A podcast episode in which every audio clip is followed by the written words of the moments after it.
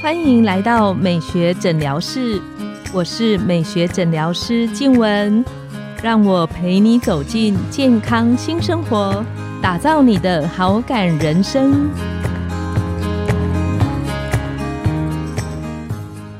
欢迎光临，我是你的美学诊疗师静雯。让我陪你练习好感人生，走进健康新生活。今天我们邀请到的来宾是整形外科权威陈建鼎医师，他是前台大云林新竹分院的整形外科主任，专精在脂肪精雕，也是疤痕修复的专家。那我们邀请陈医师和听众打个招呼。各位听众朋友，大家好。我常常听到很多朋友，特别是长辈，会跟我们说。小朋友小时候就是要养胖一点，因为他等到青春期的时候，他才有抽高的本钱。那陈医师觉得这个概念是对的吗？其实这个是比较旧的一个观念了。啊哈？为什么？因为通常我会有这样一个概念，是因为我们那一代啊，就是阿公阿妈那一代，阿公阿妈那一代，嗯，因为他们以前过得很辛苦啊。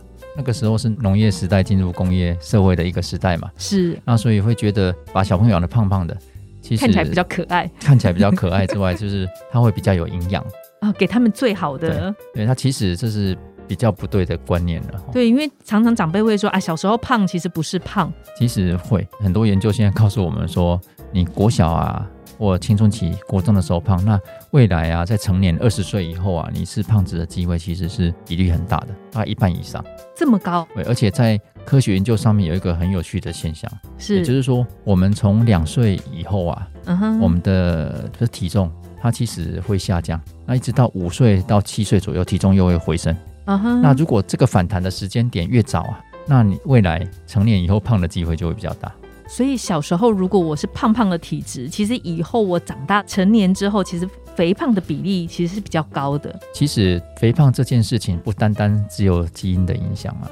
很多人都会觉得是体质的关系，没有错。很多人会说，我们的爸爸妈妈胖，那我也胖，那我的下一代也胖，这就是基因的影响。其实大家有一个观念哦，你的基因其实是跟你的环境跟生活形态去互动的一个结果。所以你的爸爸妈妈胖。可能跟家庭的饮食习惯、跟生活习惯也有很大的关系啊。环境因素其实也很关键。对，因为很多的经验告诉我们，或很多的研究报告告诉我们，比如说妈妈如果她在怀孕之前，是如果她体重比较过重，那小朋友啊，他的下一代啊，未来是胖子的机会会比较大。怀孕前体重过重，是或者是怀孕期间体重增加很多，那他未来是胖子的机会会比较大。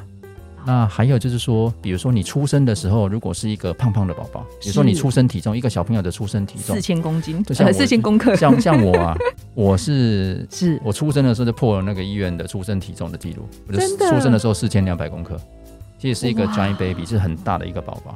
就是说，你出生体重很重的时候，你未来是胖子的机会相对它也是比较大。那我跟陈医师啊，其实是高中同学，但是我们高中毕业之后呢，就没有再碰过面。后来遇到的时候，其实我完全认不出陈医师来，因为我印象中陈医师在高中的时候，听说体重机几乎要绕一圈，不是几乎是整个绕一圈。那个时候想说要四舍五入或者无条件舍去啊，比较好，大概九十九点九公斤，体重肌绕一圈了。那你现在的体重跟那时候应该差很多，现在差非常多了。那陈医师可以跟我们聊聊，你怎么有办法减重成功？成功的心法，它的要素是什么？其实简单来讲就是三个口诀了哈。第一个就是说你要维持一个好的运动习惯，嗯哼，然后饮食要控制的好。然后还有就是睡眠要充足。可是我觉得减重它最困难的就是动机是什么东西让你那时候愿意去做体重的控管？因为其实一般的青少年啊，哈，比如说高中国中，其实对自己的形态啊、体态啊，他其实是越来越注意嘛。因为第一个你自己会重视这个体态，尤其是高中生、大学，你要吸引异性的注意啊，所以你就会越重视自己的体态，所以你会开始有动机去做减肥这件事情。所以动机它其实是非常重要的。想要交女朋友的那个动机，对对，很很多时候是这样子。那时候陈毅是做什么样子的运动呢？其实我大学后来上大一啊，为了减肥，我去打橄榄球校队。哇，这个 很不简单。对，所以一周里面大概几乎每天下课就是往操场跑。除了动机，加上你有持续的运动，那饮食呢？因为很多朋友会跟我们聊到说，嗯，他动得多。可是可能因为肚子饿，所以一样吃很多。这个部分陈医师怎么做？其实最重要的是三大营养素，比如说碳水化合物，就是糖类嘛，哈，糖类就是淀粉类。那还有就是蛋白质跟脂肪，你怎么样去做一个调配？那一般在减肥的过程当中，像糖类其实不能完全没有。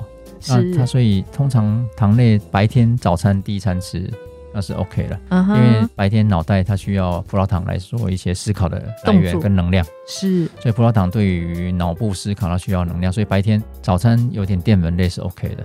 那中餐原则上淀粉类它就减半了，蛋白质跟脂肪为主。那晚餐的话就淀粉类就不要。那我们一般早餐、中餐的间隔比较短。是，那晚餐睡大概八个小时吧，十个小时。那晚上睡眠时间比较长。是，那如果你晚餐吃的比较少，或者是说你饥饿感饥饿感就会出现了，所以晚餐你可以选择一些复杂性的糖类，复杂性的糖类，是蔬菜水果。然后因为它是一个纤维素嘛，很容易吸水，会有饱足感，就不容易饿醒了。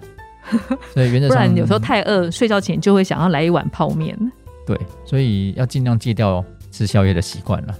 再请问陈医师，就是像你刚刚提到的，你你说你出生那时候是巨婴有超过四千克，那它就完全符合我们一般想的，就是我的体质就是比较胖。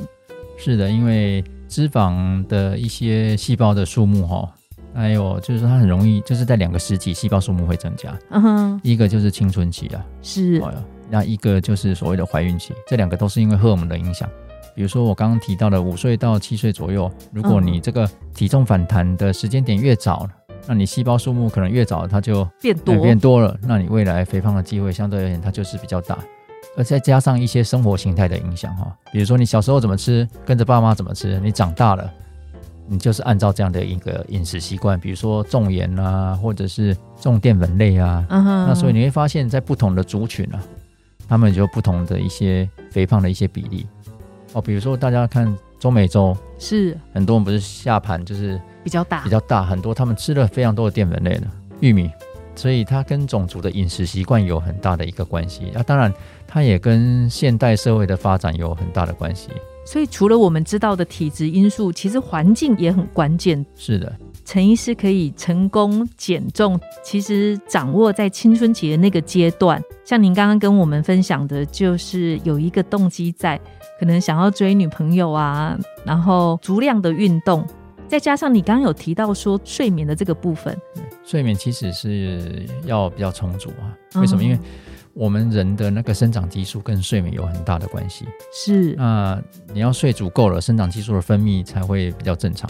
那其实就不容易肥胖。一般青少年一天睡眠时间最好大概要八个小时了，建议八个小时以上。以上，然后婴幼儿大概要十个小时以上，这样子你你的身体的发育才会比较均衡正常。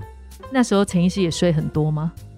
大学是睡很多，不是运动就在睡觉。那我们今天很高兴陈医师给我们这么多精彩内容的分享。那下一集陈医师要来教我们，就是关于健康减重不复胖的关键的因素。那今天我们的节目就到了尾声，拥有好感人生就从今天开始。每周一、三、五晚上十点，带你从日常的好感练习，共创健康美学新生活。美学诊疗室欢迎再度光临，我们下次见，拜拜。